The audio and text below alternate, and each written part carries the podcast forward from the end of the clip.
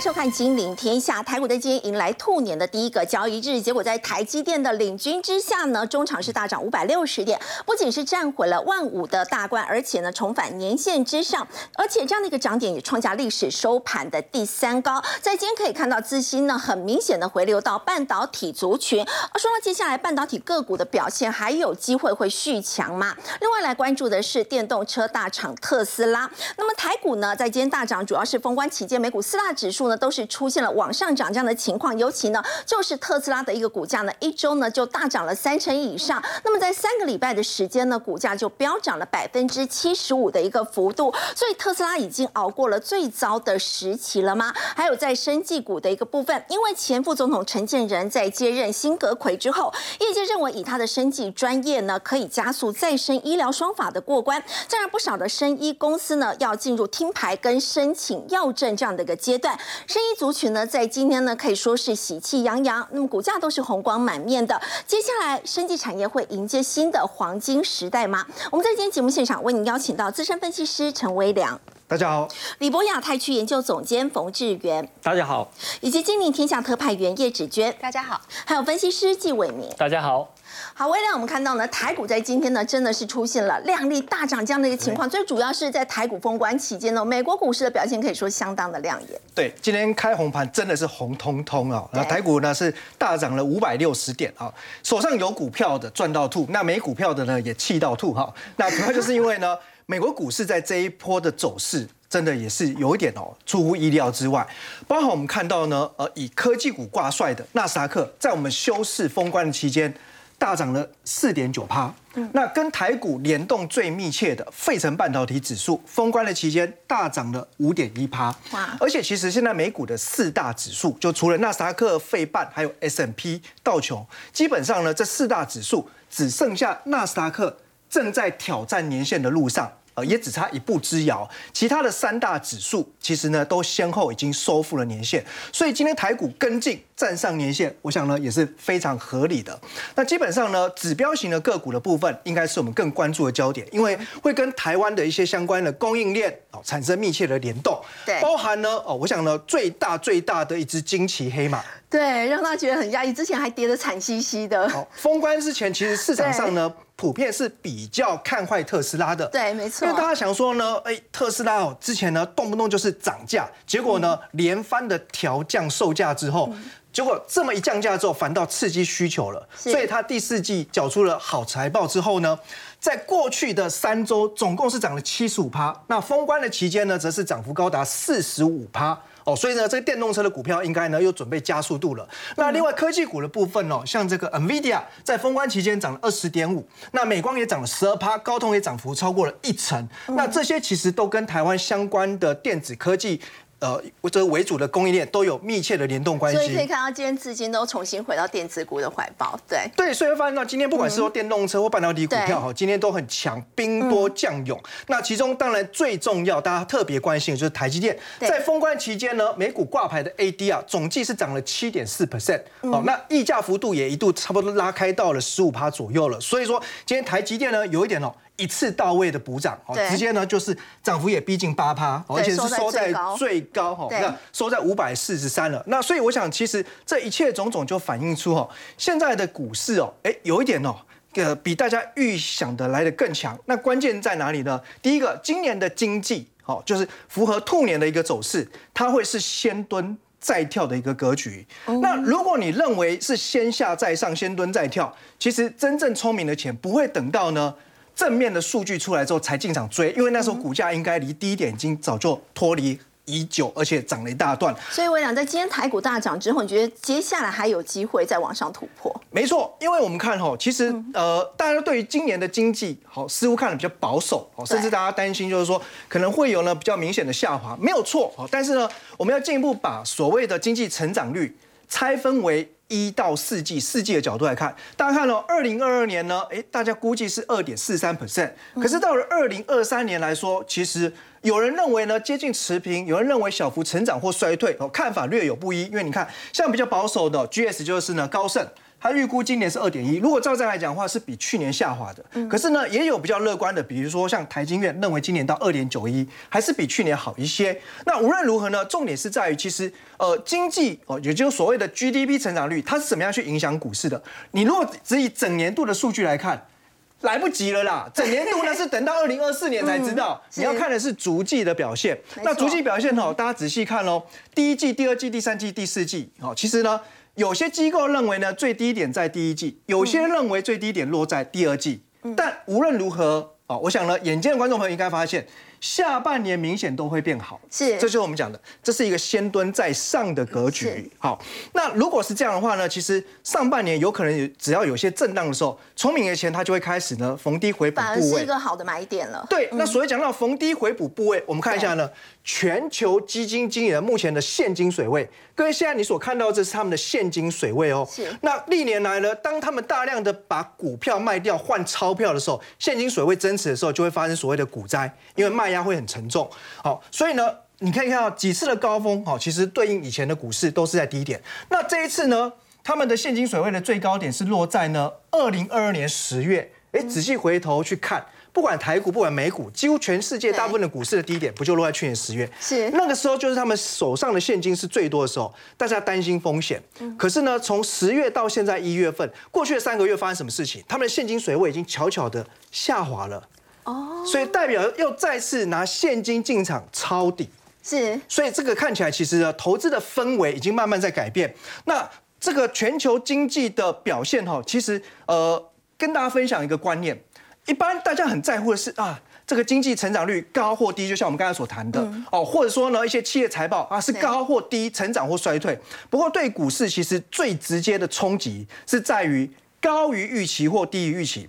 如果呢，每一个人、每一个专家都告诉你，今年就是坏坏坏，哦，财报也不好，经济也不好，那这时候其实预期都已经降低了，对，就像打了预防地预防针。那我们怎么去衡量呢？就是用所谓花旗的惊奇指数，零轴在这里，这个指标观察的方法很简单，当数据是在零轴以上，就惊奇指数是大于零的时候，就代表这个数据你先不要管它是好或坏，但是有一个重点就是。它是优于预期的哦哦，只要惊奇指数是在零轴以上是正数，它就是优于预期。所以你可以看到，不管是说蓝色这一条，这是全球；那或者说呢，我们关心像这个啊中国的部分，过去也很差，黄色这一条，可是呢它现在拉上来了，优于预期。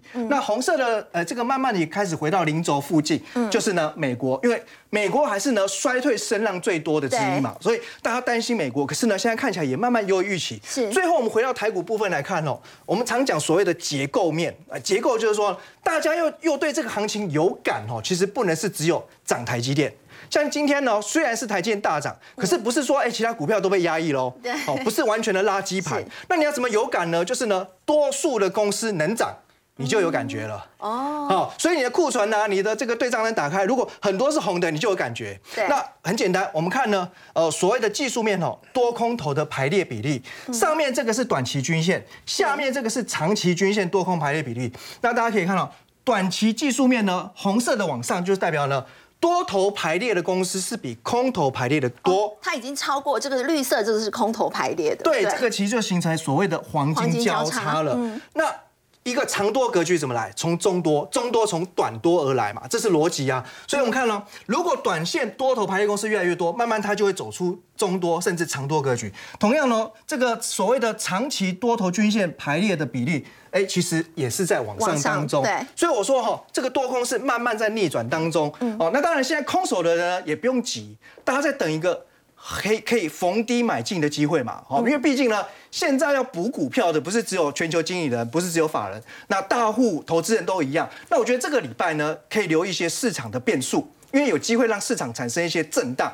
哦，因为这一段时间美股涨比较快，也涨比较多。好，可是呢，涨多之后呢，有些坏消息如果出来的时候，就可能会被放大解读。最近的一些所谓的失业或裁员的风潮，还是在蔓延当中。那包含科技业，像 Google、像微软，还有像亚马逊，光这三大科技龙头合计呢，今年要裁员人数就高达四万人。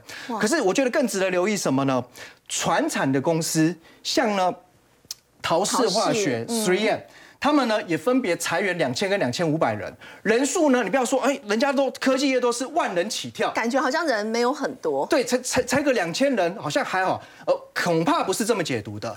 第一个原因是在于呢，我们看到科技业虽然呢，哎，它裁掉一些员工人数，嗯，可是因为呢，过去两三年疫情期间，他们大举扩张，所以他现在把扩张的人裁掉之后。比起来，现在的员工总数还是比二零一九年以前还是多的哦。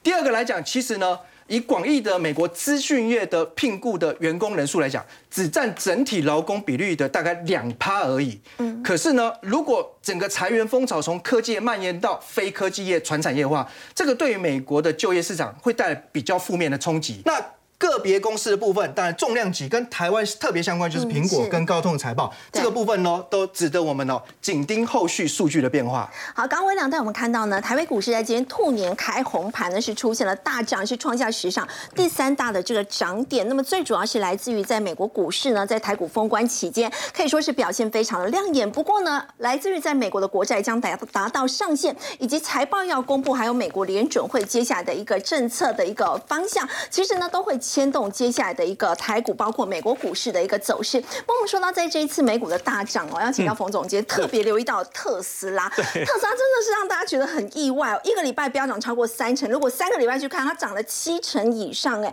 那么是不是它的降价策略真的已经发挥了效果？对，其实呢。特斯拉的股价在过年期间电力满满哦，我觉得降价是一个很主要的原因。另外来讲，我觉得财报面呢，的确也让市场注入一个强心针哦。其实我们在今年天下有分析过，年前就有分析过，原本特斯拉的股价还在百元的这个保卫战，这是为什么呢？才短短没有几天呢，好像吃了大力丸一样。对，其实我没有讲过。不是特斯拉本业的大问题，而是来自于马斯克本身的不务正业，是老板的问题。对，所以马斯克一回神在本业上面之后，你会发现到哇，全世界哦，整个很吸睛，整个来讲还是非常有票房的。好，我们先来看这个整个特斯拉的一个财报，在第四季，去年第四季的时候，你看这个营收多少？两百四十三亿美元。如果我们从这个营收的走势图来看，你会发现到，对，还是持续的向上，而且呢，成长率高达百分之三十七。全年的营收是八百一十五亿美元了，是成长多少？超过五十个 percent 啊。那第二个在获利呢更好，三十七亿美元，成长多少？将近六十个 percent 啊，比营收更棒。也就是说，它的毛利部分非常的高哦。EPS 呢，成长四十个 percent 到一点一九。全年呢是四点零七，也大幅成长了八成哦。那更重要，我们刚刚不是讲说这个马斯克不务正业，他在整个法说会这个财报公布里面，他亲口讲了这句话啊，非常的关键。他说今年一月份哦，看到是最强劲的订单成长哦，需求几乎是产量的多少？两倍哇！这句话一出来，真的就让特斯拉大涨特涨了。哎，马斯克现在很有自信呢，他说没有人看得到特斯拉的车尾灯。真的，我们等一下会分析说它的整个毛利率跟整个价格策略，的确来讲压就碾压其他的一些同业哦。那再来就是我们看说它整个今年的预预期呢，全年呢预期要生产多少？一百八十万辆。成长还是比去年多三成，我觉得有点保守一点了。但是呢，实际上因为去年呢，它总生产量大概是一百三十七万辆，实际交车大概是一百三十一万辆哈，原本是一百五十万辆嘛哈。可是呢，其实大家有在预估，如果特斯拉这样子的降价策略奏效的话。其实全年两百万辆是非常非常有可能的哦。第二个，这个整个利多在于说，他其实有降低身段去拜访这个白宫的一个官员哈。大家如果有注意到，就是马斯克每每在经济政策上面、劳工政策上面，甚至在利率决策会议上面，每一次都是跟白宫相左的，都是抨击的声音，对，都是抨击的声音哈。一直到今天都还有抨击联准会的声音哦。可是呢，他在这个时候呢，愿意降低身段去拜访这个白宫的官员哈。他拜访谁呢？很重要。第一个呢是干净能源创新资深顾问 John Podesta，还有一个监督基础建设支出的 Mitch。这两个人呢，非常的一个重要，因为这两个人呢，都是这两个法案非常重要。一个就是在能源基建法的部分，一个任就是在所谓的抗通膨法案的一个方面哦。那这两个呃政策来讲，其实对于整个电动车的一个未来的一个产能跟发展，都有非常决定性的一个关键的影响哦。虽然马斯克这一次没有办法，还是没有见到拜登，但是呢，其实我觉得真的已经非常接近，而且呢，这个呢，最重要是。展现拜登对于电动车看好的这样的一个承诺，同时呢，对于基础建设来讲，还有抗通膨法案的一个支持哦。所以我觉得，其实对于特斯拉来讲也是非常重要的。那么最关键的，当然就是我们一开始所讲的，特斯拉做一个降价的一个策略，而且。哇，在一月份哦，出招连连，一回归本业之后呢，真的很不一样哦。一月开始哦，在全世界好几十个国家进行大降价哈。啊，台湾没有在里面，大家都觉得很可惜哦。但是为什么马斯克在这个时候要进行降价？好，根据标准普尔 S M P 他们对于全球电动车产业的一个预估哦，如果特斯拉都不做任何的动作的话，因为它最高的时候市占率在二零二零年有多到多少？将近八十个 percent 哦。但是到二零二二年的第三季的时候，只剩下多少？六十五。如果特斯拉不做任何的动作，这样继续卖下去的话，他们预估呢，二零二五年只会剩下多少？百分之二十。哇！代表什么意义？老将新兵不断的出来去压迫了整个特斯拉的一个市占率。嗯。所以这个时候呢，特斯拉就必须寄出一个比较。大的一个这样的一个这个杀手锏，对，其实降价就是一个最好的一个方式。我们来看一下降多少哈，一月十几号的，我记得是一月十三号的时候，全世界开始大降价。美国的部分你会发现到两个最重要的车款，一个是 Model 三，一个是呢 Model Y。嗯，Model 三呢大概降百分之六到百分之十四，好，Model Y 就主力车种哦。降了多少？两成，两成，哇，直接打八折。对，那如果你是美国人的话，你还可以拿到补助。哇，这贴下来真的不得了，真的，这个还蛮有诱因的，对，非常有诱因哦。那第二个呢？最重要的市场在哪边？中国。我们每次都在讲说，比亚迪啊、魏小李这些不是会有压迫特斯拉这样的一个现象？是。可是你看哦，在中国的降价的幅度大概也是跟美国差不多。对，Model Y 跟 Model 这个 Model 三跟 Model Y。大概有也都是跟美国这样的降价的幅度差不多。最重要的，我们要把这一种同类型的车种排出来排排看。好，第一个，我们看 Model 三，如果跟其他的比亚迪啊、魏小李的车价比起来，还有 Model Y，你会发现到说他们的售价相当具有竞争力，大概都是二十三万到二十五万多，也就是百万元台币。好，一样等于如果你有一样的钱。如果让你选，跟你讲说，哎，这些车都差不多，你会选谁？特斯拉。对，九成，我相信九成以上的人会选特斯拉，因为什么？甚至于有一些同类型的车子比特斯拉的 Model Y 还要贵。贵，对。对，所以你看。降价之后呢，没有说我们看到新闻都是负面新闻，这个已经买的车主抗议什么的。可是你知道吗？在中国大陆降价的第一天，特斯拉就接了多少三万张、三万辆的订单啊！一天哦，非常的多。所以你就会发现到说，其实降价策略真的是蛮奏效的。那当然，我们还后续再来看，就是说。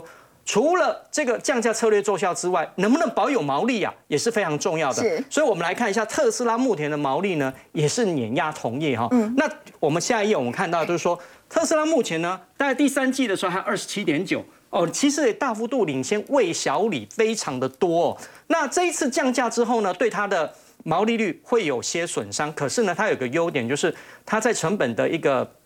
呃，降价上面其实有很大的一个优势哦，所以这个部分呢，其实来讲还是有一个啊蛮大的一个竞争优势哦，不是只有魏小李而已哦，甚至于国际车展也是一样，有人就做过统计哦，特斯拉一台车的毛利哦，大概头优台要卖四辆。才有办法赚得到这样的钱，所以它的毛利这么高。对，所以等一下子娟也会讨讨论一下所谓 Toyota 的一个策略到底出了什么样的一个问题啊？那我们甚至于的可以可以看到，就是分析师没错，我觉得特斯拉目前来讲就基本面还是风风雨雨，对，利多利空都有。但是呢，如果就全市场上三十二位分析师来看的话，大概还有有二十个。分析师给他买进，那只有呢三个人呢给他卖出，所以看好的分析师还是比较还是比较多。我们有讲过，呃，如果撇除马斯克本身这样的一个争议性来看的话，电动车产业本来就是美国政府跟全世界全球政府支持的方向，所以这个成长的趋势是不会变的。同时呢。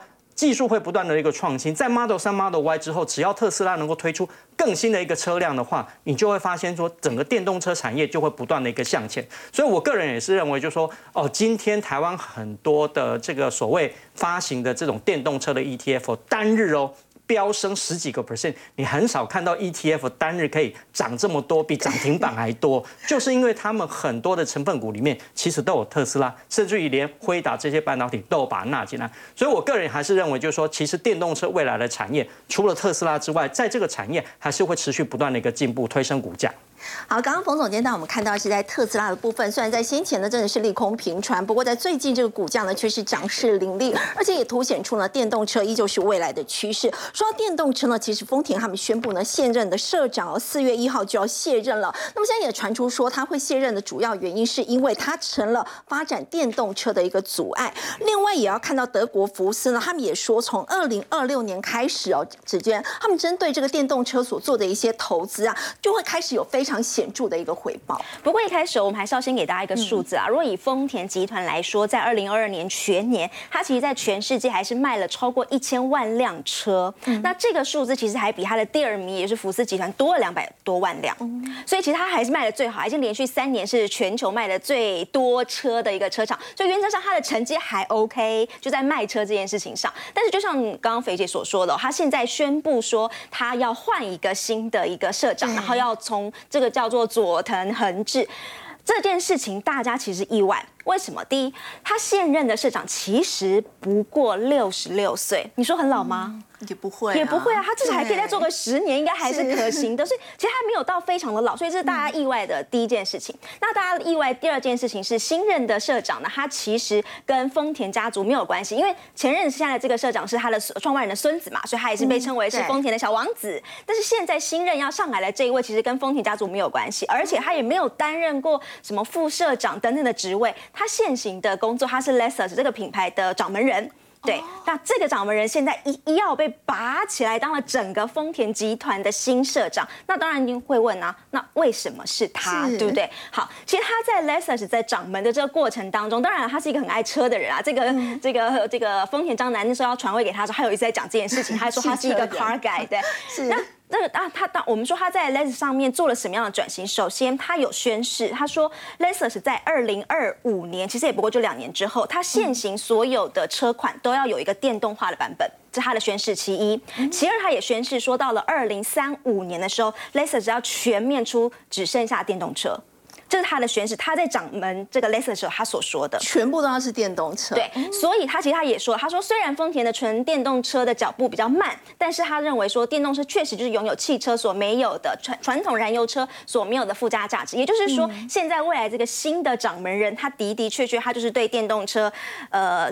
已经有一些战果、战机在前头了，所以现在要传给他。其实丰田章男，我们之前一直在说他，呃，过去哦，他是一个混合，就我们以前还讲那种油电混合车，或是氢氢氢能源车，他一直其实是比较热衷在那块。对，他其实，在纯电车的这一块，他并没有卯足全力的往前冲刺。是，尤其丰田章男，他其实上位担任社长，说是二零零九年。嗯，大家大家还记得吗？二零零九年就是中国开始补贴新能源。电动车的那一年。哦，所以其实他可以说是他掌门的这一段期间，就就是全世界就是在发展电动车最关键的那个时期，他错失了这个机会。对，所以大家认为说，因为他一直认为说混油电混合，油电混合是他认为是解决方案，但他一直不认为说纯电车是最终的解决方案。所以记得还记得呃十多年前吧，那时候他有推一个油电车那个 Prius，那时候我同朋友们开，然后我们都上车就哦，哎现在是油哦，现在是电，然后那种混来混去，大家觉得很嗨。确实，他其实在很早以前他就踩到这个先机，可是他就是一直没有往纯电的这件事情来做前进。那当然，这一次的换将，他其实也有说，他对他的朋友还有说，他说我们丰田集团经营最大的风险就是我如果继续担当社长。其实他有自知之明哦，他自己也知道，他自己也知道，所以他在这个节骨眼上，六十六岁传位给这个现在是五十三岁，未来四月一号要上任的新社长。好，那我们说，那日本汽车产业其实，你从他之前有油电混合车，你就知道他其实并没有说很晚起步，他知道他并没有很晚开始，所以是失算。但为什么会发生这样的事情呢？其实有一种层面，你必须得说是日本政府，其实他们是认为新能源，他们原本一开始要补助的是新能源为主。那再来还有就是传统的呃。日本的车厂其实以占他们整体日本的制造业，像这边要讲汽车的产业占日本整体的制造业其实百分之二十的产值，嗯，有百分之八的就业人口在这里，所以他们就说，如果我今天真的全面转成传那个油就电动车纯电动车的话。那么我传统这些汽车供应链，也就是刚刚讲到的这个二十趴的产值，这个八趴的人口，通通都会被影响到。这边讲，如果电动车崛起，名古屋就是丰田的总部，名古屋可能有一半的人会失去饭碗，失去饭碗哇！所以这就是大家认为说，呃，当他们没有这么积极的往纯电这方面去前进，有部分的原因。其实以二零二二年来说，全世界卖的最好的电动车的车款，哦前二十名里面，通通没有日本的车厂。是，通通没有好，所以现在站在这个节骨眼上，虽然我们说它呃丰田，我刚刚前面讲一年还是卖了一千万辆，还是很好，可是大家要知道哦，如果以二零二年前三季哦，电动车的销售其实成长超过百分之三十，但是传统的油车是负百分之四。哦，所以传统所以那个成长力道是不一样的，成长力道差很多的。所以现在他们呃，大家常会笑说啊，日本车厂没有在电动车的赛道上，但是他们必须现在必须要急起直追。那我们来看上一张的这个字卡，当初那是看其他人嘛。我们讲说第二名，我们来看一下福斯。福斯他现在就说了，他们现在所投入在电动车款上面一些技术还有一些投资，他认为在两到三年之内会达到高峰，而且可以开始回收。哦。二零二六年就会开始带来显著的回报了，而且他也说，从二零二零年开始，那种传统燃油车的那种引擎，他不会再做任何新的投资在里面了。哦，OK，其实很快，很快，二零二三，对，二零二三年 真的很快。那再来，另外就是说，如果以美国纽约来说，我们的 Uber 啊，或者什么相关的一些共享汽车，它都直接说，你以后如果来加入我们的话，不好意思，二零三零年之前你必须全面改成电动车，全面改用电动车。对，所以呃，必须得说啦。就是说，现在这是一个纯，应该说纯电这件事情已经变成是一个不可逆的趋势。那当然，这些日本的车厂过去可能有它的背景因素，但它现在的的确确必须要急起直追。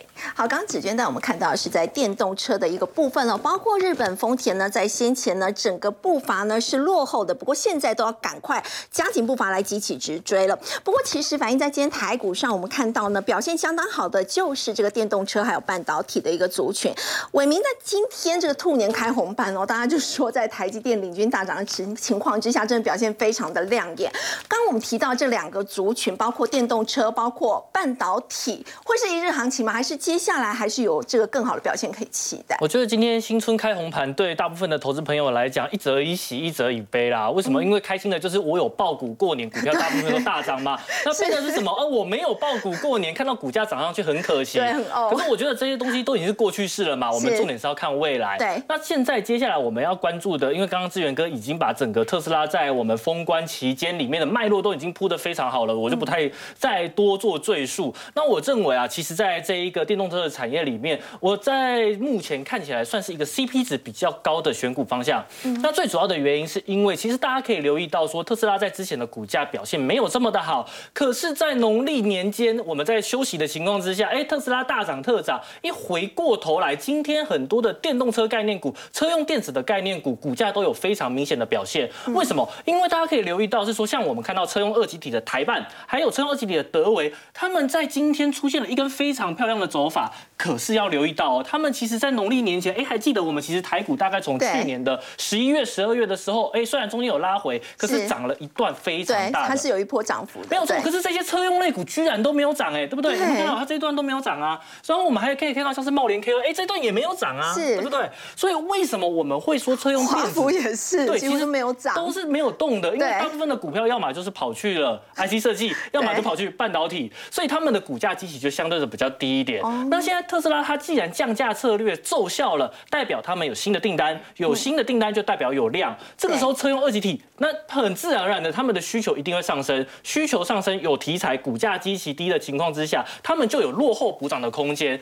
那像车用连接线，去年哎，它成也特斯拉，败也特斯拉。前面说特斯拉这里掉了订单，股价就开始进行修正。可是啊，我们看到了，在现在特斯拉要好起来的情况之下，哎，股价又上去了，往上了。对所以说，我们看到它极其低，啊，它又是车用连接线的一个龙头厂的情况之下。哎，那它的股价是不是就还有想象空间？那另外像是华孚的话，它在做的是车用的铝合金的冲压件，像是特斯拉的中控台，基本上订单就是华孚负责的。所以啊，在有想象、有题材的想象空间，特斯拉又这么的被看好，现在忽然又看好的情况之下，哎，那华孚啊，它的股价原本就没有特别弱，只是因为前面没有涨。我认为啊，它这些股票，他们现阶段来讲的话，会是一个比较安全的选择。可是另一方面，我认为大家更在意的应该是半导体类股。那其实半导体类股的话，当然龙头就是台积电嘛，台积电带动了今天整个台股大涨。是，光台积电一档股票就贡献了加权指数超过三百点。三百点。那 我们现在要回过头来想的是，其实，在整个封关期间，为什么整个半导体类股，还有包含像是刚刚微良讲的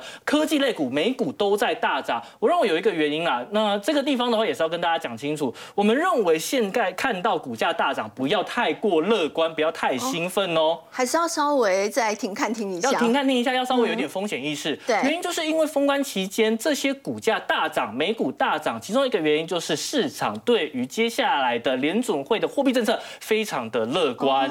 那他认为啊，哎，联总会在从去年十二月份，我们看到它的经济展望 SEP 告诉我们在今年要把利率终点拉到五 percent 以上，所以代表什么？二月、三月、五月都要再升息一码，市场不相信。再来呢，市场有很强烈的在二零二三年底的降息预期。可是我们看到了十二月份，一样在我们封关期间，美国公布了十二月份的 PCE。是四点四 percent，这个数字还不足以让联准会暂停他们的升息脚步。没错，但无论如何，市场非常非常的乐观。那既然这么的乐观，会不会在接下来就有可能形成利多出境呢？这个是要提醒大家的。是。那可是另一方面，我们看到台积电的股价真的就是强啊，这个东西没有人能够否认嘛。接收最高。我们来帮大家解析一下，其实就是在封关年间传出它的三大客户，像是 Apple、像是 Nvidia、像是 AMD，都下了关于 AI 的订单要给台积电。所以原本台。积电在上次的法说会，我们也跟大家讲过啊，说产能利用率会掉，说第一季营收不会好，会掉，第二季可能还要再稍微降一点点。可是现在有新的订单进来了，哎，可能第二季的营收状况就没有像是原先这么的悲观。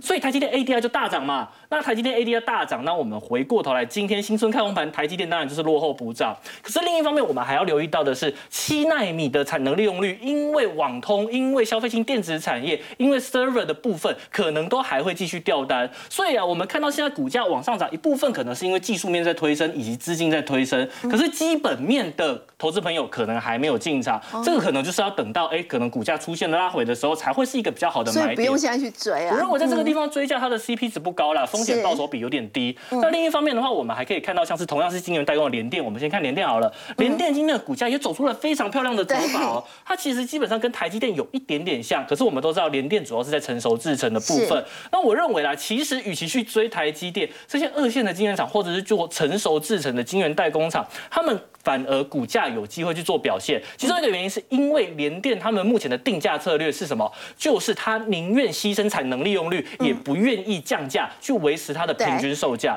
所以我认为，其实，在这样子的情况之下，它毛利率不会掉的太多。虽然可能产能利用率掉了一点点，但是在财务数字的表现上面，它反而是有竞争力的。所以我认为联电反而是大家可以去关注的一档股票。那另外，我们之后再来看一下细制彩的部分，像是细制彩前一阵子标最多的就是三四十的。创意，那创意的话呢？我认为其实，在前面一阵子之前，法人这里出了利空报告，现在看起来要说负失地了，对不对？对。可是因为它有一个问题，它本益比非常的高。那它本益比高的原因是市场认为它的成长率高。可是，在接下来大家要知道，去年创意有非常多的客户，今年很多都在减产，像是什么 SK 海力士，去年贡献创意一亿美元的它的营收。那么另一方面，在 SK 海力士，它又要减产，它又要减少它的资本支出，所以我认为在接下来我们可能会看到创意的营收它没有办法维持这么高的。一个表现的情况之下，那股价涨上去，反而是大家要去留意找卖点哦，不能太兴奋。是，那反而像是智源的部分的话，我们可以看得更清楚。诶，智源它同样是在细制材的一个产业，那它是在联电集团下面的，它的股价表现就没有像创意这么的强，也是因为成熟制成本身需求掉的就比较快一点嘛。那最后我们还要再提醒投资朋友一个观察的点，就是大家可以看一下成交量能的部分，有没有发现其实这一些细制材的成交量能都是在往下？哎，对。股市有一句话，没量就没有价，对不对？对所以代表是说这些细制材股价跟它的量其实是背离的，这个是大家要留意风险的。可是相对的，我们刚才看到晶圆代工，它反而是有出量的，这也是为什么我们认为晶圆代工的选择它会比这个 IP 细制材还要来得更好。但我们帮大家总结一下，我们认为在选股的方向的话，这些高估值的股票，大家可能要稍微留意一下风险。那在操作的方向的话，可以去往一些比较低基期，像是车用电子的股票去做选择。一旦股价出现转弱讯号的话，千万不要留恋，一定要有风险意识。好，刚伟明带我们看到呢，大家非常关注在去年表现不太理想的半导体族群呢，到底能不能够重返荣耀？除了在族群方面的这个选择之外呢，也可以去挑选一些基期比较低的一些个股来做留意。不过我们稍后回来要来关注，在今天同样表现非常亮眼的，还包括了生技股、生技产业，接下来会迎接新的黄金世代吗？我们先休息一下，稍后回来。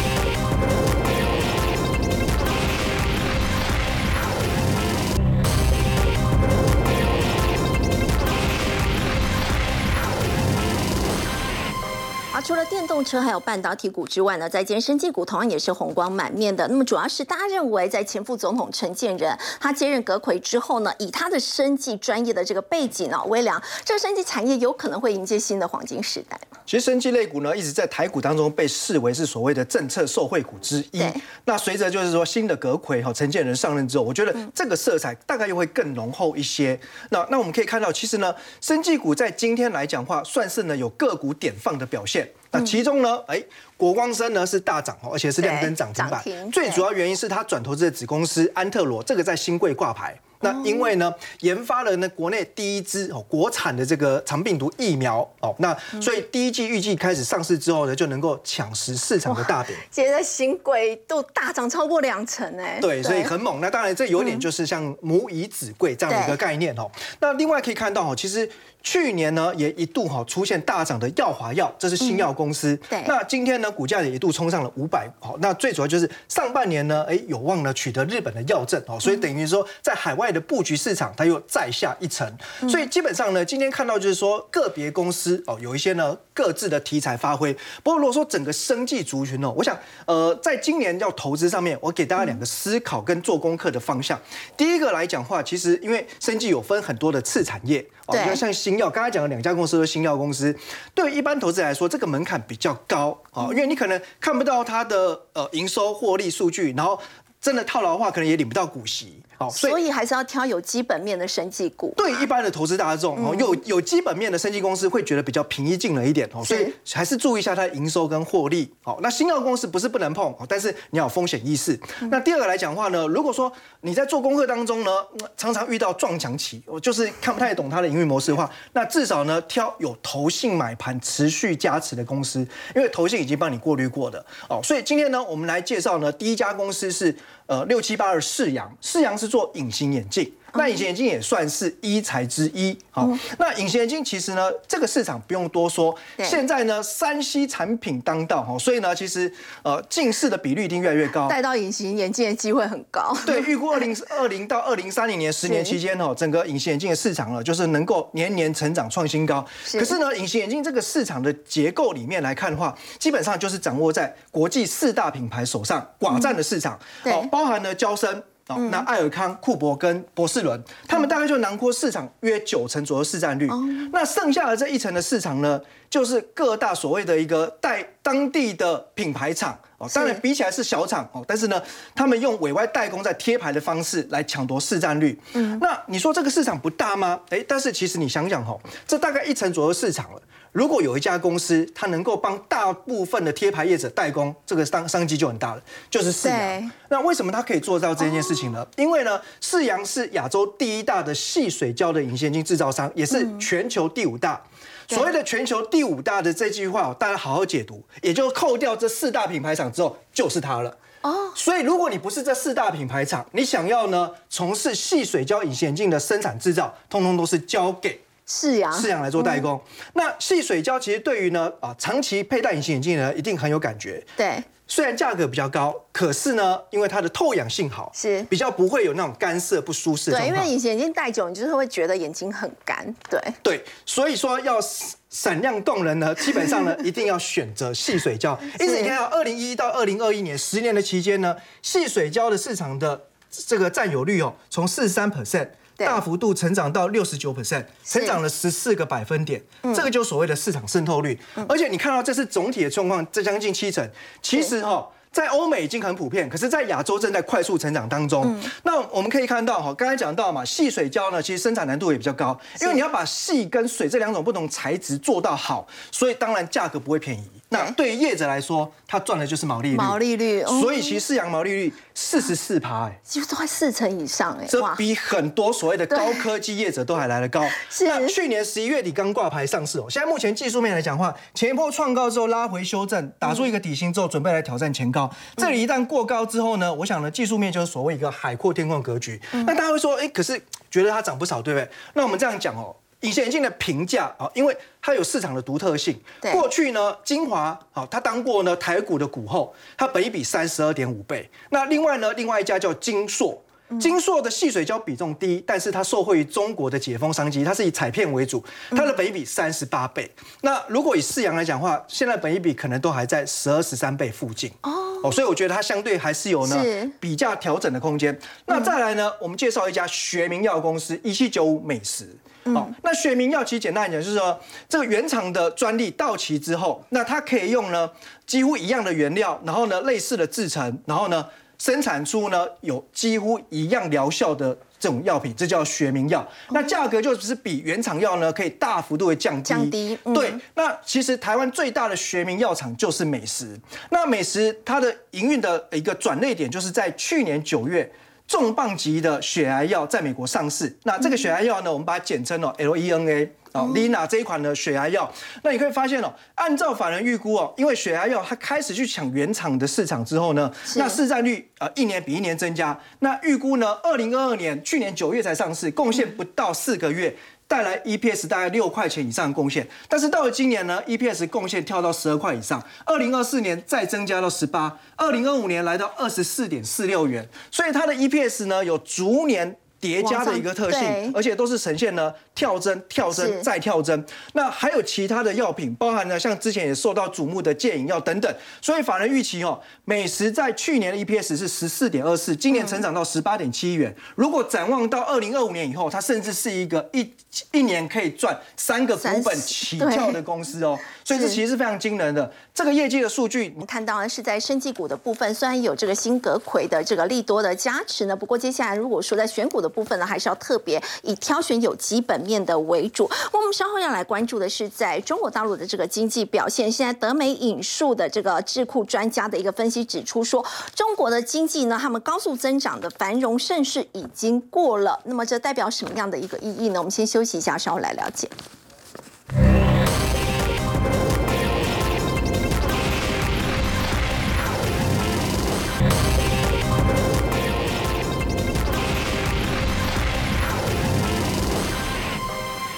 之声指出呢，现在中国大陆的繁荣盛世呢，认为已经过去了。那么可能未来的这个经济成长率不可能像过去可能动辄都是六七趴以上，可能呢只能够增长两到三趴。我要请教芷娟，现在开工这一天，很多的省份也都有提出他们在今年的 GDP 的成长目标，像广州，他下了军令状，说在今年会增长六趴以上。你觉得真的有机会吗？好，我们先说，如果以去年那种最糟的状况，嗯，疫情爆发，后又要清零，然后又又要呃房地产破灭，然后全球经济下滑等等等等的因素，所以当然当时官方他们设定的 GDP 五点五趴达不到，这是很正常的，对不对？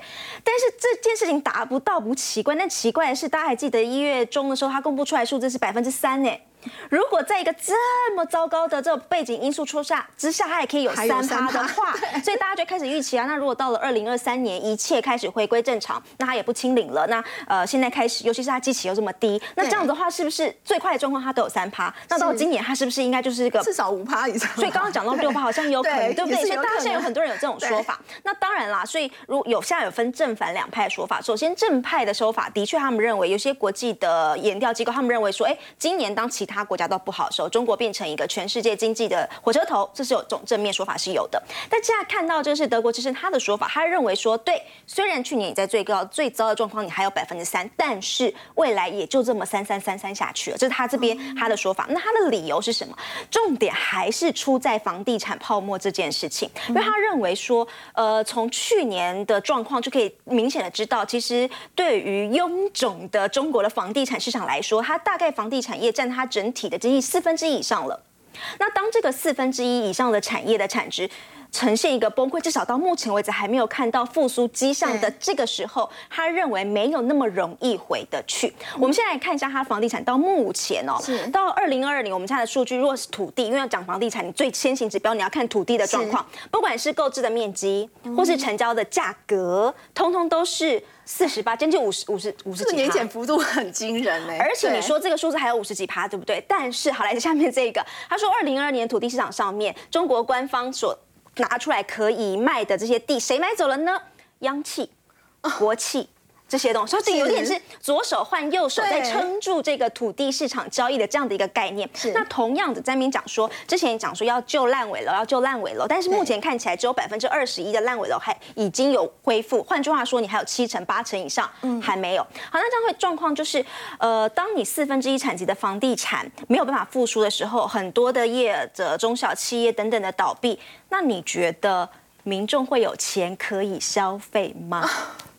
对，没有钱。所以就现在官方他就算是总理，他现在说我要来推动消费，加快复苏，成为经济拉动的主力。但是这个消费你要让民众有钱才能消费。但是现在重点就在于德国之声的说法是，他认为说你的房地产只要不好，没有办法起来，你的消费就起不来。其实我们在说 GDP，我们在计算那个公式的时候，当然民间消费，然后企业投资，还有一块是呃政府支出嘛。那你说好，那我要就我要。创造一个漂亮的 GDP，我消费没有没关系，那我政府支出拉起来可不可以？但大家不要忘，现在是一个结构性改变了，你总不可能让这些送这一些大学生，然后去工地里。叫他做这些那个政府的一些基基基基本支出那些东西嘛，所以他们就会认为说，短时间之内，他认为繁华的盛世已经过去了。好，子轩，那我们看到，虽然国务院总理李克强呢，他认为说要带动中国大陆的这个内需的一个消费，不过在整个房地产表现不佳的情况之下，其实接下来也会影响到民众的消费意愿。在中国大陆呢，现在经济充满隐忧呢，除了在大陆之外呢，美国呢，美国在这个礼拜的一个大事就是联准会要召开的决策会议。那么到底在今年有没有降息的机会呢？我们先休息一下，稍后来关心。